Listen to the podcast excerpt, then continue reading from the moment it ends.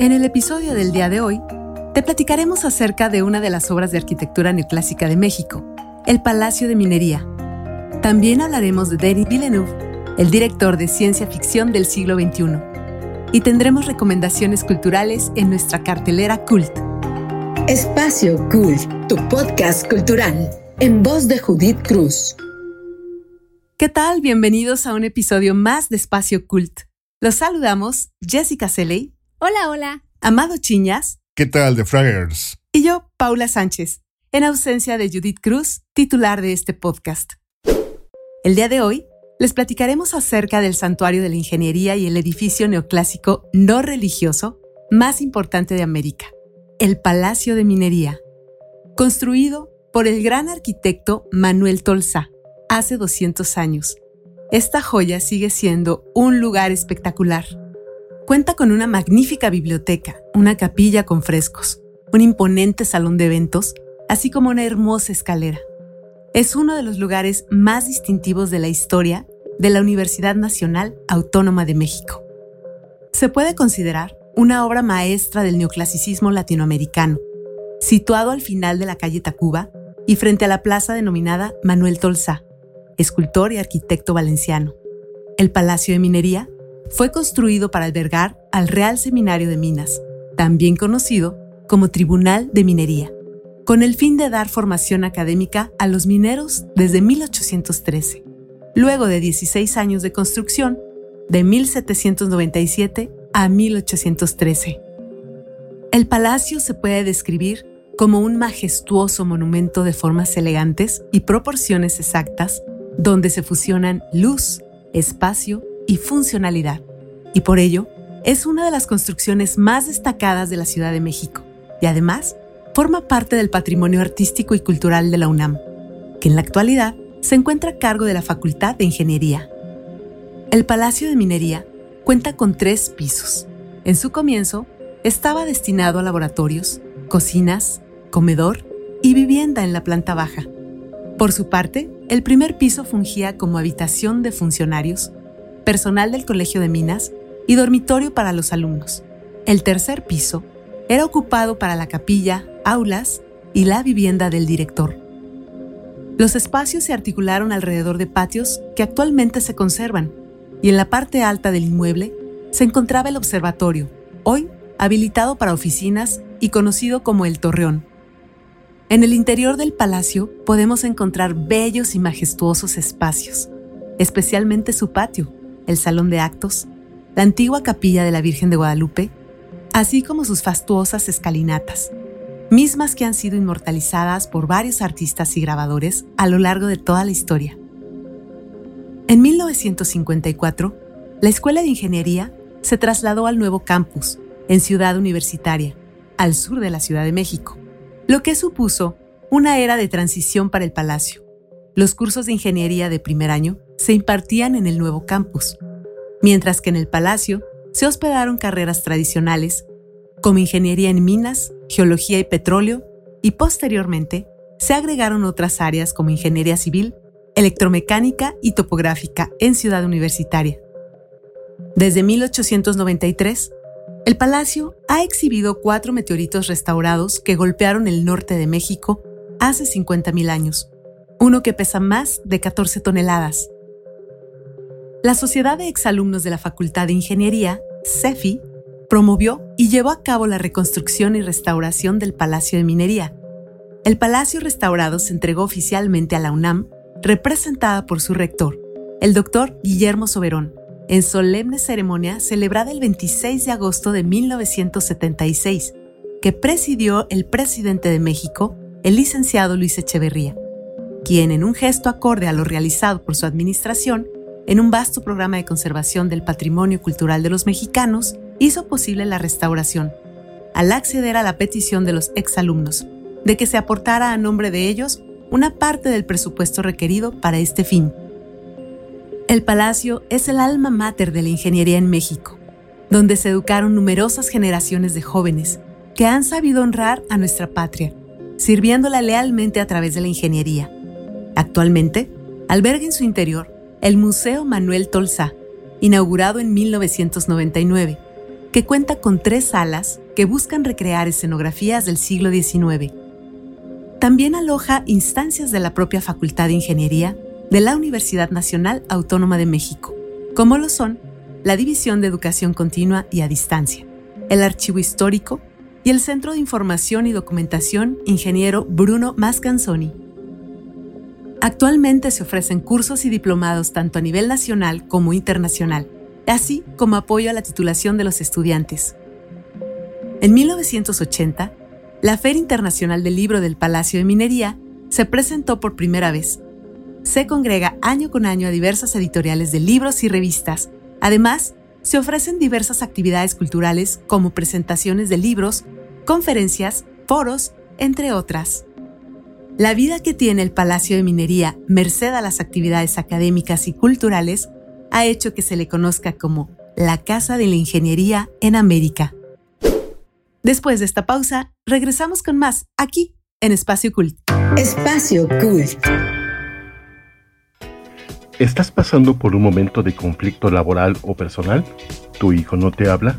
¿No tienes la certeza de estar con la pareja correcta? ¿Te sientes diferente y no sabes por qué? Hay ayuda disponible a través de diagnósticos hidrosistémicos, de manera presencial o virtual. Solicita más información al 442-144-0665 o al 442-510-2963. Bucket hats, tote bags, ropa y más en El Morado Designs, una marca mexicana de ropa y accesorios hechos a mano para ti. Contamos con envíos nacionales y locales en Querétaro. Encuéntranos en Instagram como El Morado Designs y haz tu pedido.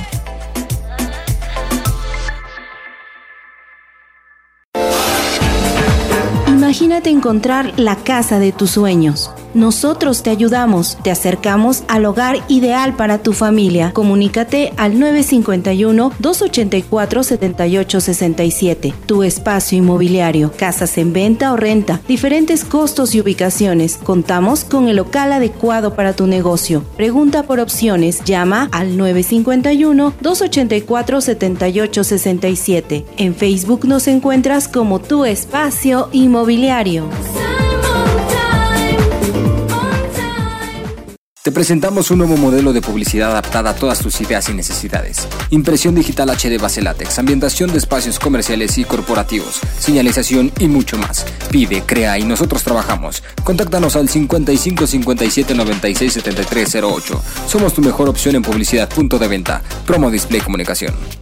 Colores de Copal, arte en madera. Diseñamos y creamos piezas únicas, hechas a mano en madera de copal, pintadas en acrílico a mano Visita nuestra tienda en línea coloresdecopal.com.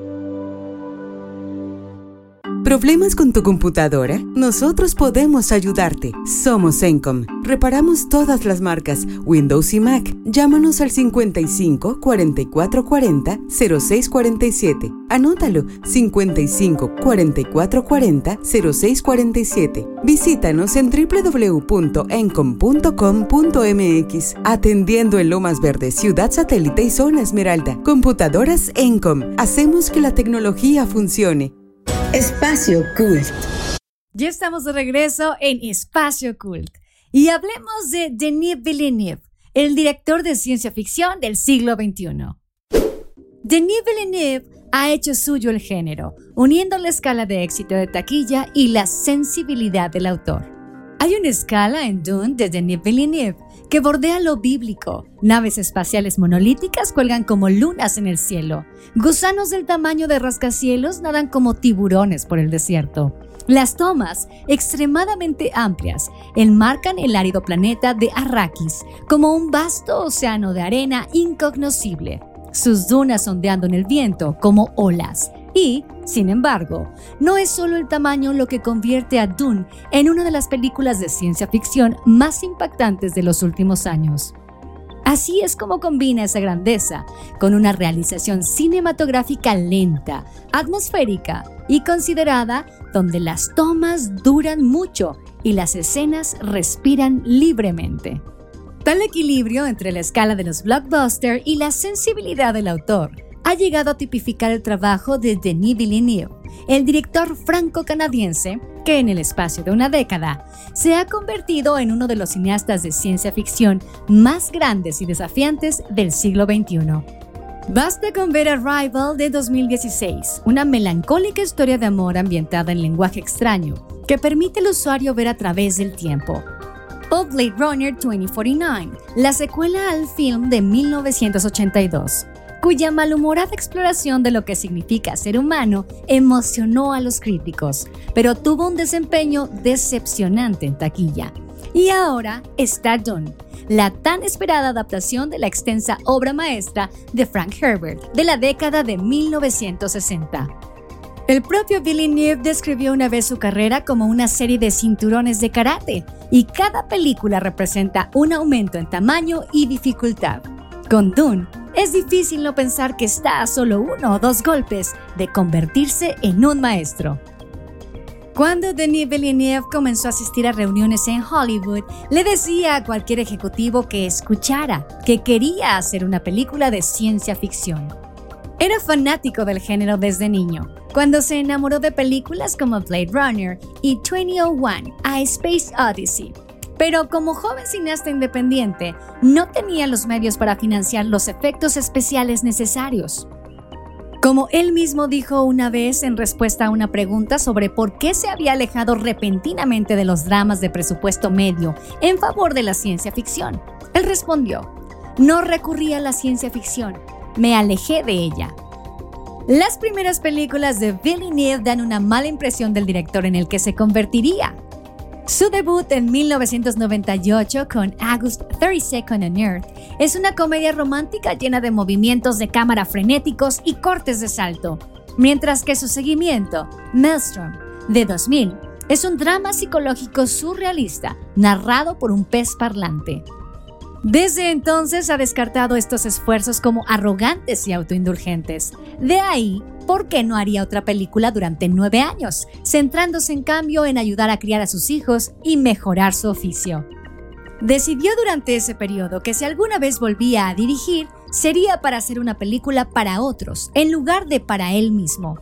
Esto lo llevó a Polytechnic, de 2009, un crudo drama en blanco y negro inspirado en un tiroteo misógino en una universidad de Montreal, antes de pasar a Onsendu de 2010, una desgarradora historia sobre dos hermanos canadienses que viajan al Medio Oriente para encontrar a su padre y hermano, perdidos hace mucho tiempo. Sobrio, mesurado, elegante, iban a ser su tarjeta de presentación para Hollywood.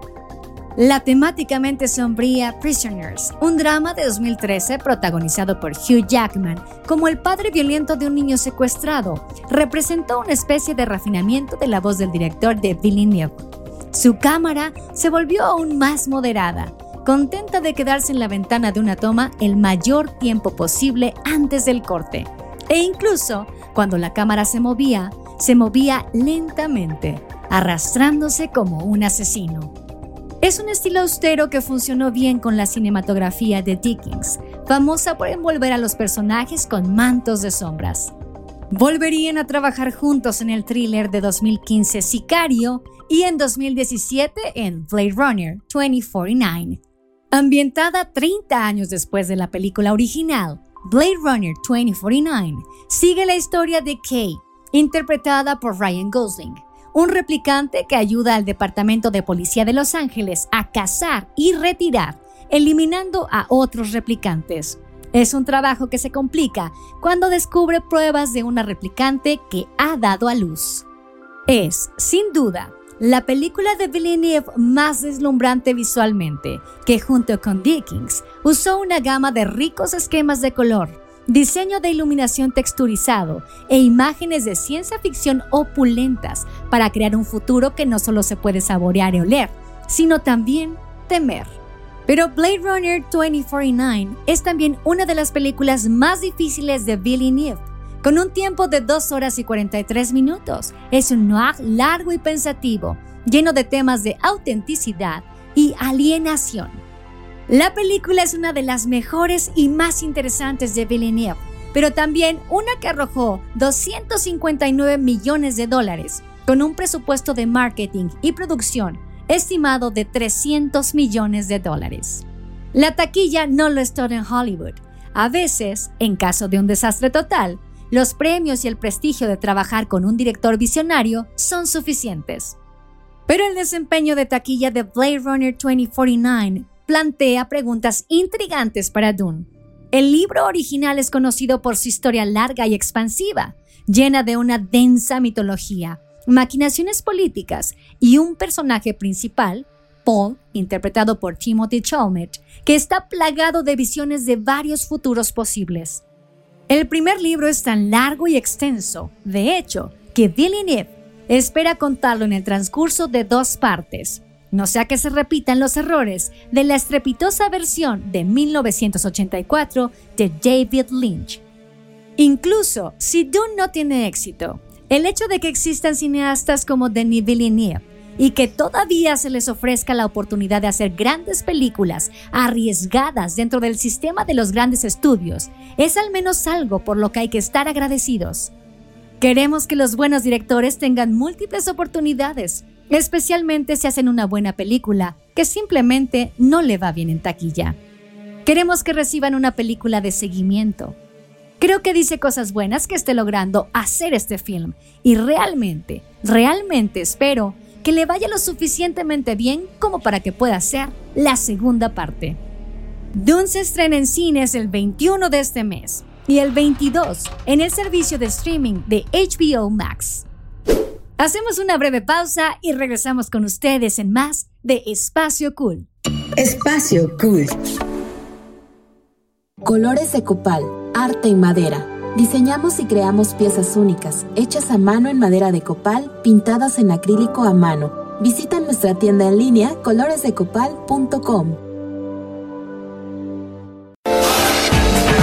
Imagínate encontrar la casa de tus sueños nosotros te ayudamos, te acercamos al hogar ideal para tu familia. Comunícate al 951-284-7867. Tu espacio inmobiliario, casas en venta o renta, diferentes costos y ubicaciones. Contamos con el local adecuado para tu negocio. Pregunta por opciones, llama al 951-284-7867. En Facebook nos encuentras como tu espacio inmobiliario.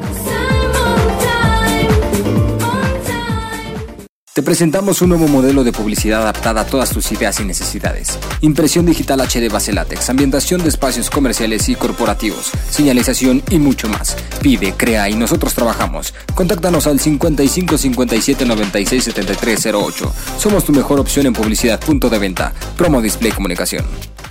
¿Problemas con tu computadora? Nosotros podemos ayudarte. Somos Encom. Reparamos todas las marcas, Windows y Mac. Llámanos al 55 44 40 0647. Anótalo 55 44 40 0647. Visítanos en www.encom.com.mx. Atendiendo en Lomas Verde, Ciudad Satélite y Zona Esmeralda. Computadoras Encom. Hacemos que la tecnología funcione. ¿Estás pasando por un momento de conflicto laboral o personal? ¿Tu hijo no te habla? ¿No tienes la certeza de estar con la pareja correcta? ¿Te sientes diferente y no sabes por qué? Hay ayuda disponible a través de diagnósticos hidrosistémicos, de manera presencial o virtual. Solicita más información al 442-144-0665 o al 442-510-2963 bucket hats, tote bags, ropa y más en El Morado Designs, una marca mexicana de ropa y accesorios hechos a mano para ti. Contamos con envíos nacionales y locales en Querétaro. Encuéntranos en Instagram como El Morado Designs y haz tu pedido. Dato Cool. El 14 de octubre de 1926 se publicó por primera vez Winnie the Pooh, el origen del nombre del oso relleno de algodón comenzó años antes del libro Winnie the Pooh de Alan Alexander Milne. Durante la Primera Guerra Mundial, el teniente canadiense Harry Colborne atrapó una osa y la llamó Winnie en honor a su ciudad adoptiva en Winnipeg, Manitoba. La llevaron al zoológico de Londres, donde el hijo de Milne, Christopher Robin, la visitaría. Christopher cambió el nombre de su propio oso de peluche, Edward Bear, a Winnie the Pooh. Su padre nombró a los personajes de su libro en honor a los animales de peluche de Christopher, incluidos Puerquito, Igor, Kanga, Rito y Tiger. Posteriormente, Milne agregó a Búho y a Conejo. En 1961, Walt Disney compró los derechos de las historias para crear una serie de cortos de dibujos animados, comenzando con Winnie the Pooh y El Árbol de la Miel, que debutó en 1966. La última película animada de larga duración de Disney, simplemente titulada Winnie the Pooh, llegó a los cines en 2011. La película de acción en vivo sobre la inspiración de las historias, Goodbye Christopher Robin, de Fox Searchlight, llegó a los cines en octubre de 2017. Y Disney siguió con una de acción en vivo y CGI sobre un Christopher Robin adulto que regresó a 100 Acre Wood en 2018. Cartelera Cool. Las actividades que ofrecerá la Ciudad de México para el Día de Muertos son las siguientes. El 2 de noviembre, gran desfile de Día de Muertos con carros alegóricos, comparsas y bandas de música. Un ritual para rendir homenaje a nuestros difuntos. El recorrido comenzará en el Campo Marte, finalizando en la Plaza de la Constitución. Participarán los tradicionales carros alegóricos con temas alusivos a los alebrijes y calaveras, todas monumentales. Además se hará la mega procesión de las Catrinas el mismo día protagonizada por la ciudadanía. Del 29 de octubre al 2 de noviembre, también podrán disfrutar del segundo Festival de Ofrendas y Arreglos Florales. En este evento podrá participar la comunidad vecinal, comercial, cultural, restaurantera y de hoteles del primer cuadro del centro histórico. Y como dijeron Laila y Andrea, estamos iniciando la época de la antojadera. La temporada de pan de muerto está a la vuelta de la esquina y más de un mexicano se está listando para comer este delicioso pan azucarado y chopearlo con un espumoso chocolate. La buena noticia es que en la Ciudad de México se organiza el Festival del Pan de Muerto y el Chocolate. En el marco del Corredor Cultural Centro Histórico, las autoridades de la ciudad organizaron este evento, en el que se busca apoyar a la economía de productores locales. También encontrarás productos textiles, artesanías y otros productos de mexicanos. Es importante mencionar que los únicos requisitos que deberás cubrir para ingresar al festival son registrarte primero, así como respetar la sana distancia, aplicarte gel antibacterial y usar cubrebocas de manera correcta. El Festival del Pan de Muerto y el Chocolate se llevará a cabo del 29 de octubre hasta el 2 de noviembre, desde las 12 del día y hasta las 8 de la noche en la Plaza de San Jerónimo, a espaldas de la Universidad del Claustro de Sor Juana en el centro histórico de la Ciudad de México. La Galería José María Velasco celebra su 70 aniversario con la muestra fotográfica Intersticios, que aborda la obra del fotógrafo artístico documental Federico Gama, quien ha ganado reconocimiento internacional por su trabajo, en el cual retrata la cultura urbana de la Ciudad de México. Esta muestra pertenece al ciclo Volver a Verte. La galería se encuentra en Peralvillo 55, en la colonia Morelos de la alcaldía Cuauhtémoc. La muestra estará hasta el 24 de octubre y puedes visitarla de martes a sábado, en un horario de 11 de la mañana a 5 de la tarde. La entrada es libre. Y el Museo Casa de la Zacatecana en Querétaro te invita al taller de acuarela. Aprende esta maravillosa y relajante técnica. Este taller se ofrece todos los sábados y es un taller permanente, por lo que no hay una fecha en específico para inscribirse, aunque el cupo es limitado. El horario es de 11 de la mañana a 1 de la tarde. Para mayores informes puedes llamar al 442-224-0758 o escribir al correo electrónico casazacatecana.gmail.com.